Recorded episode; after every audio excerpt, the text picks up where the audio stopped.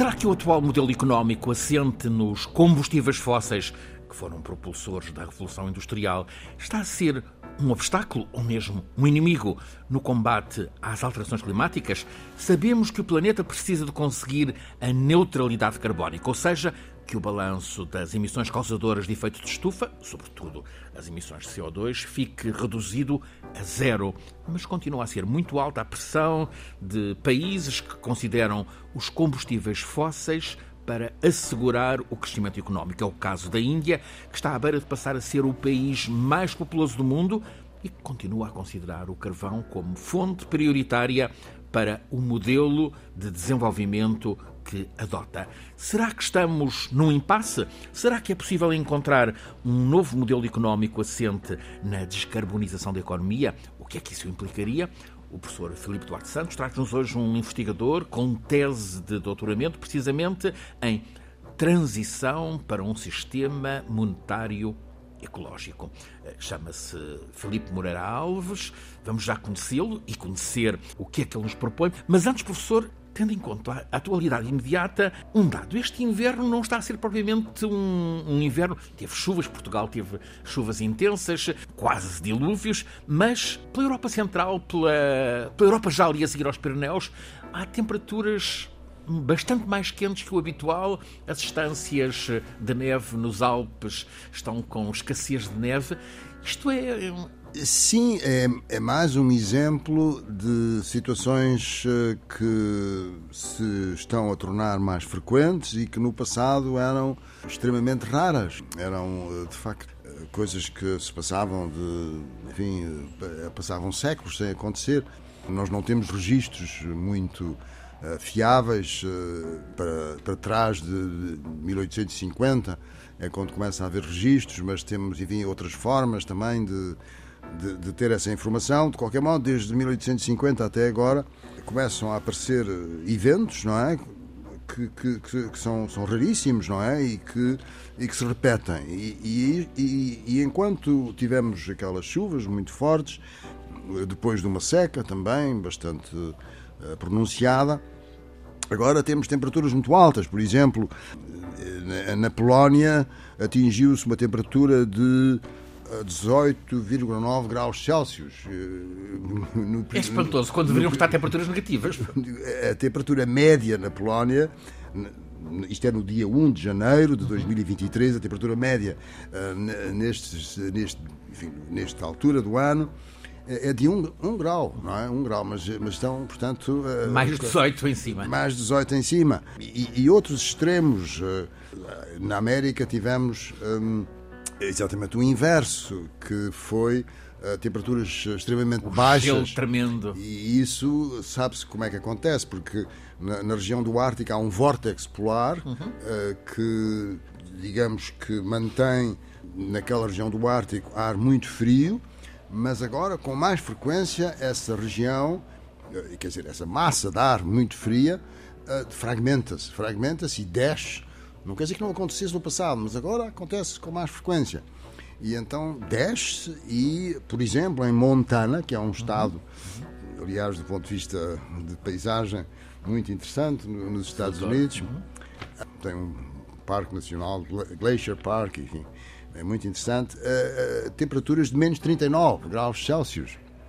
Mas mesmo as grandes cidades, eh, Nova York, Toronto, ficaram, Montreal, ficaram sim, sim. bloqueadas. Em, em Buffalo, em Buffalo que é uma cidade uh, no estado de Nova York, uh, caiu durante 70 horas, creio eu, 72 horas, 1,2 metros, 1,20 metro e 20 de neve. Quer dizer, há, há imagens impressionantes, não é? Uh, montanhas de neve. E, e, agora temos uh, na, na, na, Europa, nestes últimos dias, realmente temperaturas anormalmente altas, quer dizer, uma onda de calor, não é? Uma onda de calor. Portanto, há uma desregulação. Por outro lado, há uma notícia de que é provável que no próximo ano estejamos numa situação de El Ninho. Tivemos três anos na situação de El Ninha.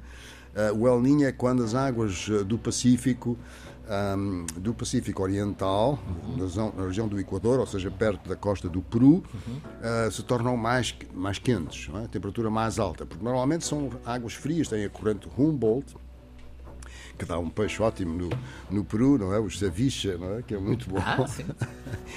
Ah, mas, mas, portanto, uh, há dois pontos de equilíbrio. Um ponto de equilíbrio é quando a temperatura é bastante alta na, na zona oriental e, e, o outro ponto de equilíbrio é quando a temperatura é bastante alta na zona ocidental, ou seja, na zona da Indonésia, de, de Timor, não é? De, da Austrália. E, nessa situação chama-se Laninha e na outra é El Ninho, porque acontece normalmente, enfim, por esta altura e os espanhóis associaram isso ao Natal e deram esse nome. E, e, e, parece que vamos transitar para El Ninho. El Ninho, quando se dá o El Ninho, a temperatura média global é mais alta. É mais alta porquê? Porque ah, há uma maior área do Pacífico que tem temperaturas elevadas. E, portanto, é mais difícil arrefecer o planeta, não é?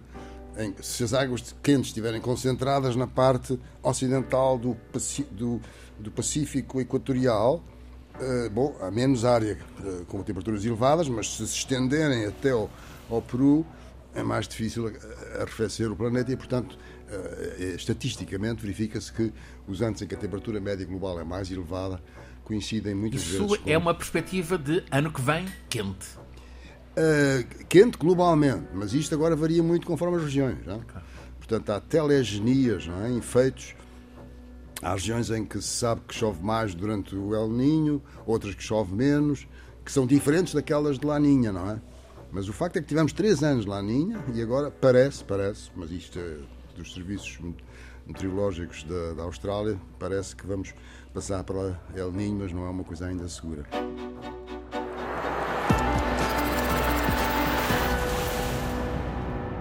Vamos então ao nosso tema para este programa transição para um sistema monetário ecológico.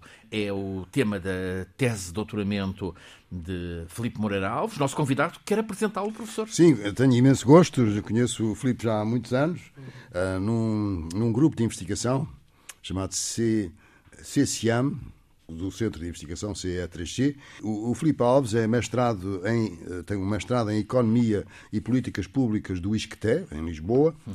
Terminou há dias uh, o doutoramento em Alterações Climáticas e Políticas de Desenvolvimento Sustentável, com uma tese Uh, sobre uh, precisamente as questões relacionadas com a relação entre o dinheiro e a sustentabilidade, mas ele irá falar sobre isso em detalhe.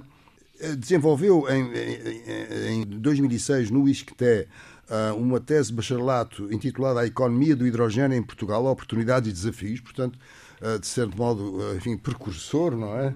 de, de, de, um tema que agora começa a estar na ordem do dia. E, e como digo, uh, defendeu agora a tese com, com o título de Dinheiro e Sustentabilidade a transição para um sistema monetário ecológico. Vamos ao encontro do seu homónimo. Bem-vindo, Felipe. Transição para um sistema monetário ecológico. Uhum. Felipe, isto é a audácia de propor a regeneração do sistema económico e monetário que está instalado? Então, talvez separar o sistema económico do sistema monetário uhum. Eh, bancário. Normalmente, uh, portanto, o sistema monetário bancário é parte do sistema económico uhum. uh, e, o meu foco é o sistema monetário bancário, bancário. financeiro, uhum. não tanto o sistema económico. Obviamente que há uma correlação e uma claro. codependência. Uh, mas é precisamente na, na, focado nesta questão do dinheiro e, acima de tudo, não só o que é que é realmente o dinheiro, para que é que ele serve, mas também perceber até que ponto é que ele nos está a servir hoje em dia, está a servir os nossos propósitos societais e os objetivos que nós temos e os acordos climáticos e os acordos de desenvolvimento sustentável que nós temos, ou, ou não.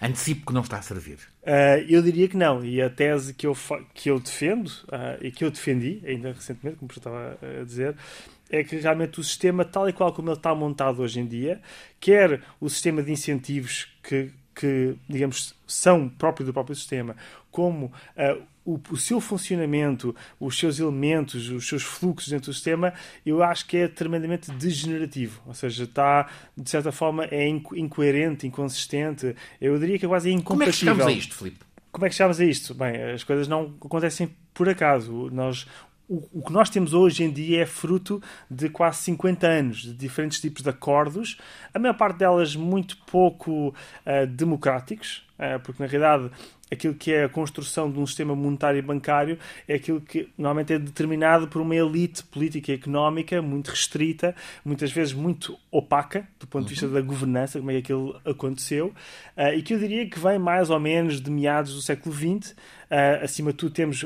Bretton Woods, Sim. que é bastante conhecido após a Segunda Guerra Mundial, que cria o primeiro sistema monetário internacional, com base num conjunto de regras, num conjunto de pressupostos que acabaram por se estender ao mundo inteiro, não é? E Bretton Woods funciona durante um período de tempo, acima de tudo com o chamado padrão ouro, que era uhum. conhecido, e dá uma relativa estabilidade ao sistema, ao sistema financeiro global. O que acontece depois é que, assim que os Estados Unidos, em 71, uh, Richard Nixon, saem do padrão ouro e entramos, digamos dizer, no padrão dólar, Sim. em que o dólar torna-se, a, digamos, a moeda de referência global, acima de tudo porque, uh, e hoje em dia esse sistema ainda existe, é o chamado pe o petrodólar, o sistema uhum. do petrodólar, porquê? Porque a maior parte das transações globais de certo tipo de commodities só podem ser em dólares. Uhum. Se me perguntar porquê, é uma convenção como a qualquer. O que isso dá é uma desigualdade, dá um poder enorme aos Estados Unidos, porque as pessoas têm que estar constantemente a comprar dólares só para poder comprar petróleo ou, ou, ou carvão. Um, e isso permitiu, por exemplo, aos Estados Unidos, durante décadas, uh, estar a gerar déficits brutais, uh, mas eles podem no fazer porque Tem há uma cobertura. procura mundial uhum. por dólares. Ou seja, uh, era preciso regressar a Bretton Woods era preciso. O um mundo, a ONU, por exemplo. Ou seja, era preciso algo da dimensão de Bretton Woods, uhum. portanto, um redesenhar do sistema uh, financeiro Monetário, global uh, do estilo de Bretton Woods. Portanto, seria um Bretton Woods 2 ou um Bretton Woods 3. Portanto, eu acho que seria algo necessário a essa, a essa escala. Que consequências é que esta uh, economia do petrodólar está a ter, por exemplo, no ambiente, que é um tema que nos traz aqui? É, acima de tudo, aquilo que nós começamos a... Ou seja, o sistema, como ele está montado, o que nós já sabemos é que é altamente instável. Houve cerca de 400 crises da dívida soberana, ou bancárias, ou de moedas, nos últimos 50, 60 anos. Portanto, é uma, ou seja, o sistema é altamente instável, é muito volátil, e isso nós sabemos, agora vemos agora com a inflação, etc. Uh, eh, sabemos também que o sistema é muito desigual, portanto, cria desigualdades por design, ou seja, só pela forma como o sistema está desenhado, com coisas como, por exemplo, a diferença nas taxas de juro, o que nós temos é uma grande parte da população a pagar o juro dos mais ricos, que têm uhum. dinheiro e recebem esse juro. Portanto, temos aqui um, um mecanismo de desigualdade no design desenho só de como é que funciona o, o sistema e aquilo que temos vindo a perceber é que uh, desde também dos anos 70 em que os bancos centrais começaram a perder um bocadinho da sua autodeterminação e da sua independência e passaram a capacidade de emitir nova moeda aos bancos privados, uhum. o que aconteceu foi que perdeu-se uma espécie de soberania monetária. Foi-se entregar essa soberania monetária não ao público, mas sim a bancos privados que hoje em dia eles, os bancos privados, na realidade, emitem 97% da massa monetária em circulação. Que funcionam na órbita do dólar, imagino? Não, não, ou seja, qualquer banco. Ou seja, no sistema global, uh, as pessoas pensam que o dinheiro são estas notas e estas moedas que nós usamos. Na realidade, são só pai 3% ou 5% da massa monetária em circulação. 95% da massa monetária em circulação, todo o dinheiro que circula no mundo, não são estas moedas e estas notas. São zeros e uns nos computadores uhum. que que, que, andam por aí. Outro mito que as pessoas acham é que os bancos funcionam como os, aqueles milheirinhos dos, dos, dos porquinhos, que é uh, o Francisco mete um X e então o banco pega nisso e vai investir nos Isso é, isso é mito total, não é assim que, que, que, que acontece. Na realidade, os, dinheiro, os bancos criam dinheiro a partir do nada uh, e colocam-no onde seja. Isto, a maior parte das vezes, isto é uma, uma das críticas que eu faço bastante, e não sou eu, atenção, que existe no mundo, é que sem qualquer tipo de supervisão e, e de forma muito desregulamentada, porque há aquela, aquele belief, aquela crença que os mercados são eficientes. E os mercados vão colocar o nosso dinheiro onde realmente deve ser util, utilizado. Bem, e se isso fosse verdade, nós não estaríamos digamos, a investir milhões e milhões e milhões e bilhões e trilhões na indústria fóssil. É? Quer dizer, se o mercado fosse eficiente, o mercado devia estar a alocar isso em criar maior resiliência económica, em apostar energética. Na, na transição energética, a apostar nas, nas economias locais. Mas o que nós vemos. Pelo contrário, é que... resiste, resiste à transição energética. Mas muito mais do que isso, está efetivamente a lutar contra isso. Nós vemos que a maior parte da massa monetária, apenas uma pequena parte, vai para a economia real, uhum. vai para financiar investimentos na economia real. Há uma parte muito significativa que está a ser colocada na economia especulativa está colocado para o trading, para as chamadas currency wars, as guerras de, en, en, en, entre moedas.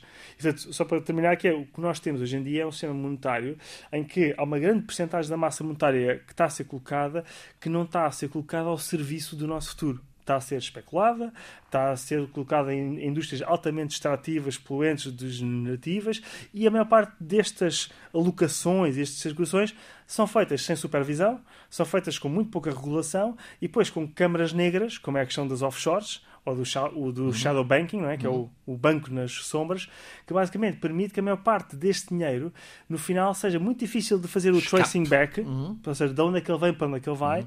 e não haja quase account accountability. Uhum. Porquê? Porque o dinheiro entra e sai de buracos negros, ninguém sabe bem, portanto é muito difícil. Não é fácil seguir o curso do dinheiro hoje em dia é quase impossível. Aliás, vê-se bem porque, ou seja, os bancos centrais têm muita dificuldade em regulamentar, e isto antes de haver as cryptocurrencies e os bitcoins, mesmo só na, na, na atual arquitetura do sistema monetário, há tantos loopholes, há tantos buracos negros uhum. uh, por onde o dinheiro pode entrar e, e, e sair, que é é muito difícil verdadeiramente regulamentar.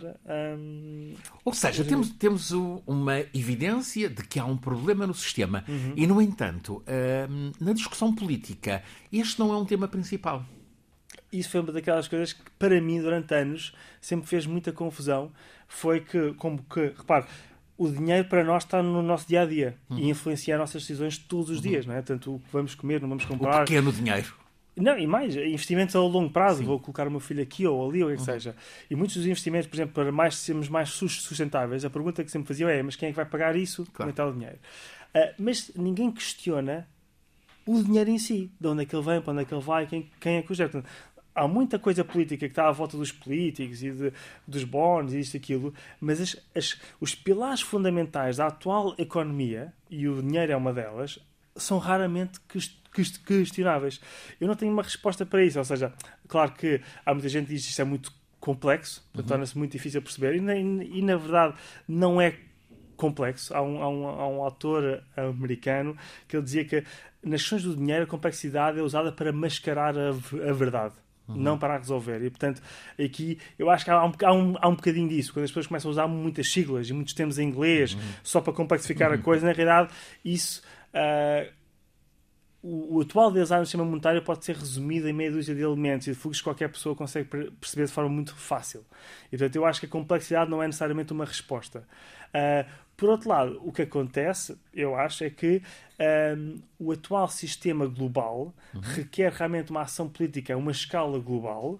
Um, e que as pessoas que seguram essa governança não estão preparadas para fazer as transições que são necessárias. Não estão preparadas ou não estão interessadas, se calhar. Uh, pois, não estão preparadas e não estão interessadas. Nós, uh, os Estados Unidos tiveram uma campanha eleitoral há dois meses, uh, há campanhas, uh, sucedem-se processos eleitorais e este tema não aparece nas campanhas eleitorais. É assim, ele vai aparecendo, porque, por exemplo, a questão do déficit norte-americano é uma questão que vai aparecendo uhum. recorrentemente. Aqui a grande questão é a narrativa por detrás disso. Ou seja, eh, uma das coisas que surgiu após a grande crise financeira de 2008 e 2009 foi uma nova teoria monetária que se chama MMT, que é o Modern Monetary Theory, e que diz que se o, se o dinheiro pode ser criado a partir do nada, então os governos podem criar o déficit ad eterno desde que uh, consigam regulamentar a inflação. E, por exemplo, esse tópico veio. Veio, ou seja, de até que ponto é que conseguimos fixar a inflação e podemos continuar ad eterno a imprimir dinheiro que não há problema nenhum. E, portanto, alguns destes tópicos vão surgindo nas uhum. margens, mas é verdade que o debate mais sério e mais democrático sobre que tipo de sistema monetário e bancário é que nós queremos ter para servir, uh, digamos, a, o, os nossos desígnios, esse é um, é um debate que só agora aos poucos e poucos é que está a sentido. Aliás, eu dou-lhe um exemplo, desculpa interromper, que é, por exemplo, durante muitos anos manteve-se uma crença, que era uma crença dos bancos centrais, que é os bancos centrais têm que ser neutros. Uhum. Não podem ter influência política nem económica. Os bancos centrais são neutros, a única coisa que eles têm que fazer é controlar a inflação. Obviamente, nós, isto também parte do pressuposto que o dinheiro é neutro. O dinheiro é tipo um óleo que faz funcionar a economia desmistificando essa noção do dinheiro que é uma coisa neutra, porque não é. O dinheiro impacta as nossas economias, as nossas tem um impacto muito real, o Banco Central também tem que repensar o seu próprio mandato. E agora, curiosamente, este ano, pela primeira vez, o Banco Central Europeu, inspirado muito pelo Banco Central uh, inglês, está a rever o seu mandato e já colocou a neutralidade climática como parte da responsabilidade do Banco Central Europeu. Ou seja, o que nós estamos a ver é uma apropriação de objetivos, digamos, de políticas mais ambientais, etc., por uma instituição financeira. Atenção, isto é a primeira vez que acontece em 50 ou 70 anos. Deve ser bravo ao Banco Central Europeu. Eu acho que é muito interessante. Uhum. É, uma, é uma medida muito interessante porque, se calhar, eles próprios não têm noção do da que importância é que isso, do que é que isso significa. O caminho que estão a abrir. Porque o, quando eles colocam isso, eles estão a reconhecer uma série de coisas implicitamente.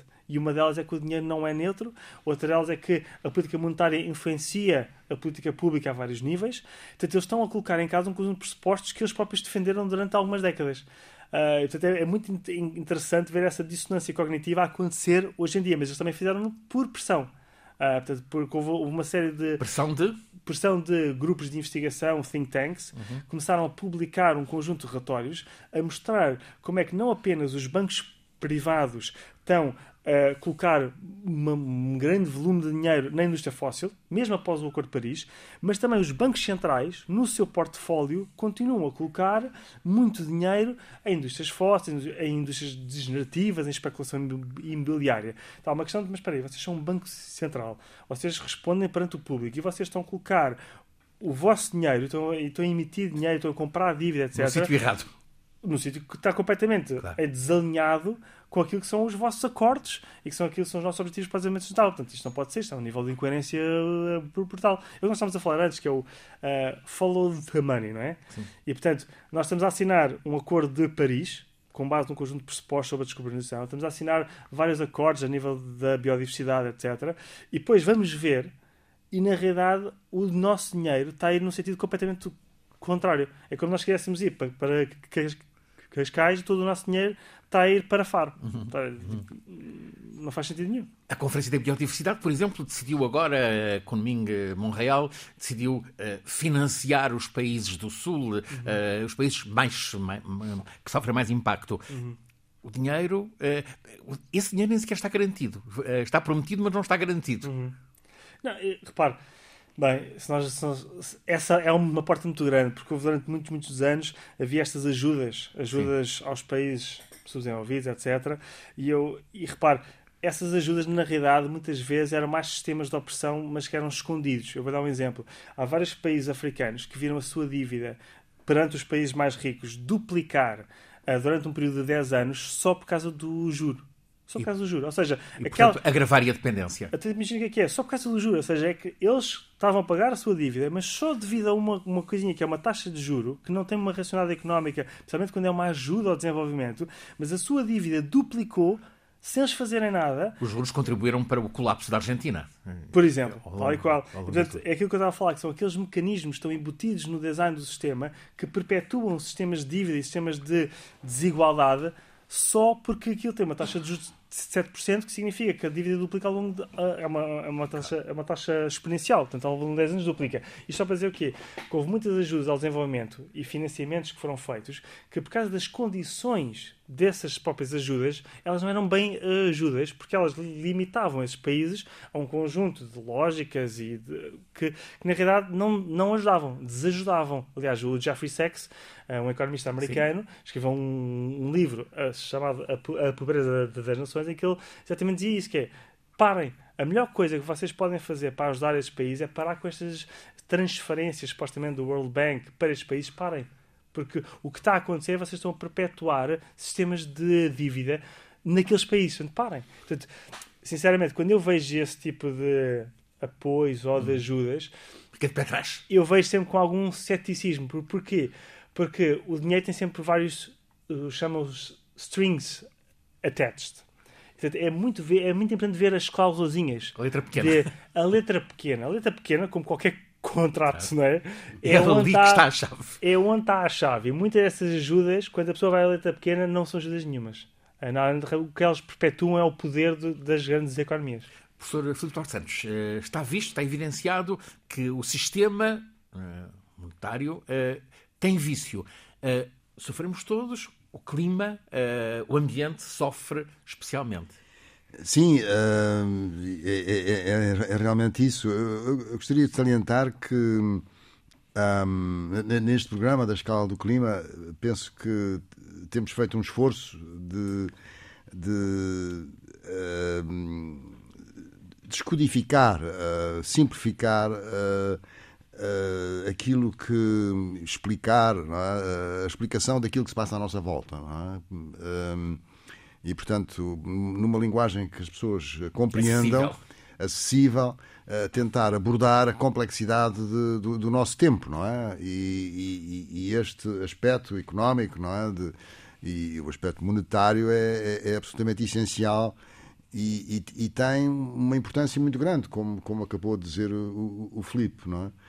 Uh, portanto, um, ah, o, o, facto é que uh, o, o, poder do, de um país que, enfim, que tem os mesmos valores que a Europa, que é os Estados Unidos e que ajudou a Europa, não é? Na, na, na Segunda na Guerra Mundial e e, enfim, por experiência pessoal, vivi lá durante, intermitentemente, mas vivi lá durante de 72 a 2006, intermitentemente, Uh, e, enfim, realizei grande parte da minha atividade científica lá, mas o facto é que este país deve o seu, grande parte do seu poder, da sua hegemonia ao petróleo, não é? Aos e, petrodólares. E, e, aos petrodólares, não é? Portanto, é, é um facto, não é? Quer dizer, não, não, aqui não está nenhum ju, juízo de valor de tipo político, é, é uma realidade, é uma realidade. não é?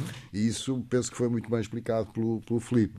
Uh, portanto, uh, o petróleo teve o condão, de facto, de permitir um grande desenvolvimento económico, uh, desde o carvão primeiro, depois o petróleo, depois o gás natural, desde a Revolução Industrial, mas tem esta externalidade negativa grave que é a alteração do clima, não é? Quer dizer, através de intensificar o efeito estufa com as emissões de dióxido de carbono. E, portanto, há que mudar o paradigma. E, e, e, e pronto, e, está a ser realmente muito difícil. Porque a resistência é fortíssima. Porque a resistência é Dos fortíssima. donos dos petrodólares. E, portanto, mas não é só isso, quer dizer, repare, o, o, o que o Filipe disse e que penso que, que, enfim, que foi, foi muito bem dito é que uma coisa é como o sistema funciona, a outra coisa é aquilo que nós eh, e uma, uma, parte, evidentemente nunca serão todos, mas uma grande parte da humanidade sente que é necessário uh, atingir a sustentabilidade. E a pergunta que se faz é se esse, esse nosso desejo da sustentabilidade uh, está a ser uh, favorecido não é?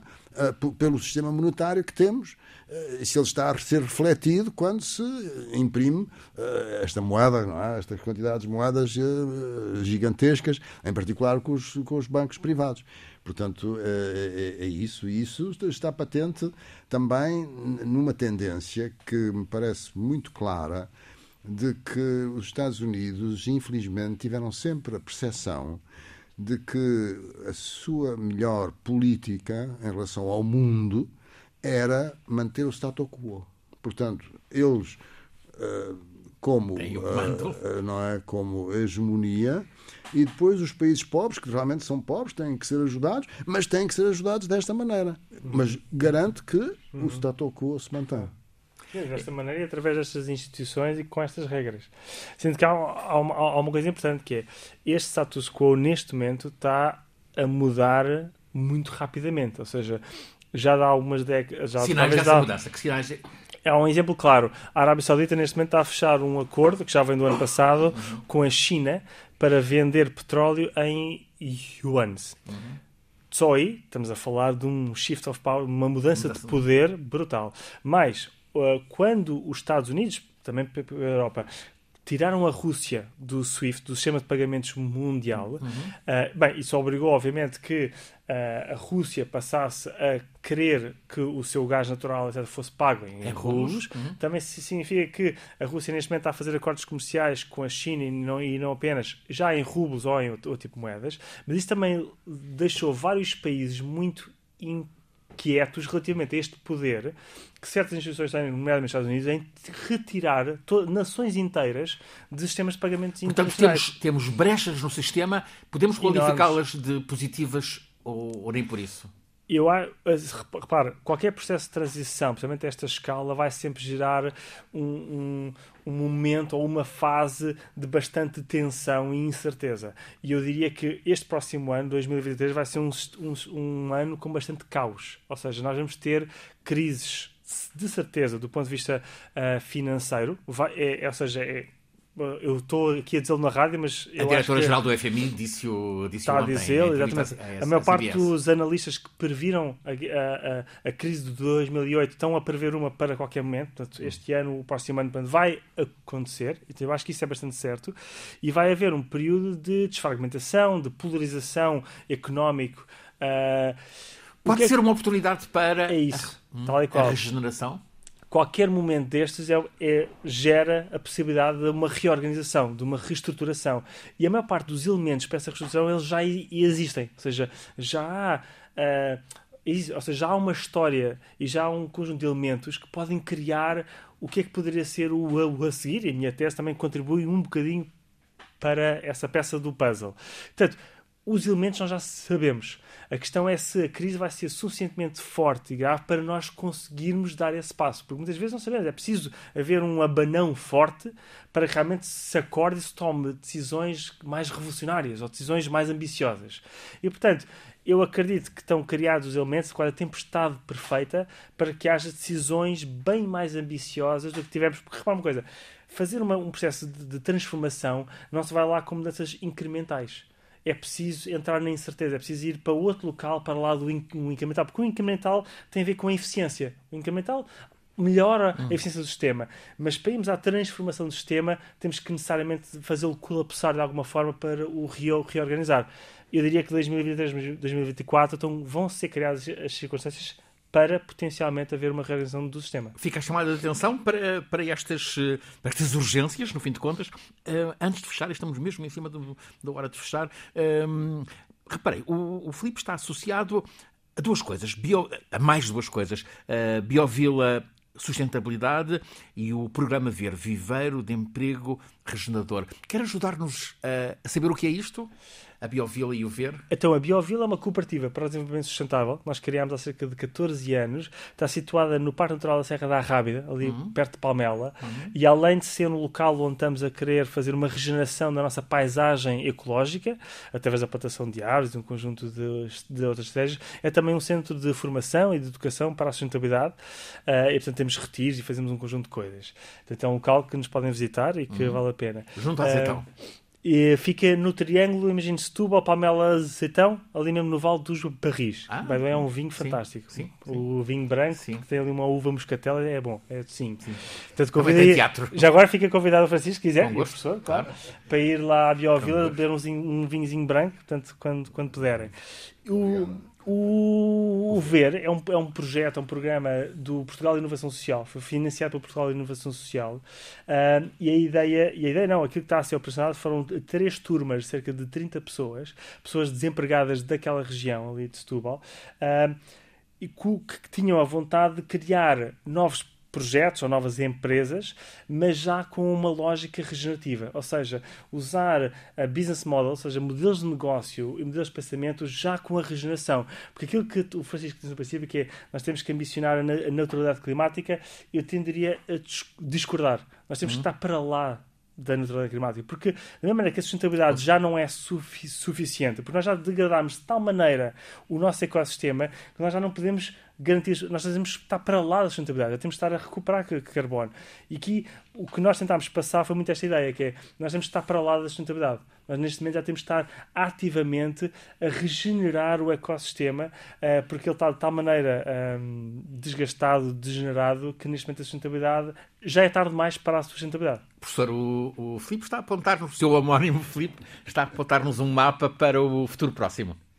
Sim, sem dúvidas, eh, mas é, é, há muitos fatores que são determinantes que, que, que são no mundo, à escala global, o aumento da população e, e, e, realmente este sistema que nós temos eh, da utilidade, no fundo, da maximização da utilidade. E, e isso é algo que está muito próximo das nossas pulsões, eh, digamos assim, eh, alimentadas pela dopamina mais, mais essenciais, não é? E, portanto, vai ser uma transição que não, que não é fácil e e, e, e, penso que uh, a regeneração é fundamental, uh, mas uh, já convencer as pessoas de que é necessário caminhar para uma maior sustentabilidade já é um, um esforço muito grande. O tema está colocado em discussão. E o professor Filipe Duarte Santos, professor catedrático na Faculdade de Ciências da Universidade de Lisboa, guia-nos todas as semanas neste programa a Escala do Clima, uma realização em parceria entre a Escola Superior de Comunicação Social e a Antena 1 da Rádio Pública uh, da RTP. Está em difusão na rádio, no FM da Antena 1, todas as quartas-feiras, a seguir às notícias das 11 da noite, sempre disponível em podcast no sítio RTP Play. A escala do clima. Este é o 62º episódio, 18º deste segundo ano. É um programa feito por Alice Vilaça, Nuno Portugal, Paulo Cavaco, por mim, Francisco Sena Santos, sempre pelo professor Filipe Duarte Santos, que é o nosso condutor científico, e hoje como convidado o doutor em Ambiente e Sustentabilidade, Filipe Moreira Alves.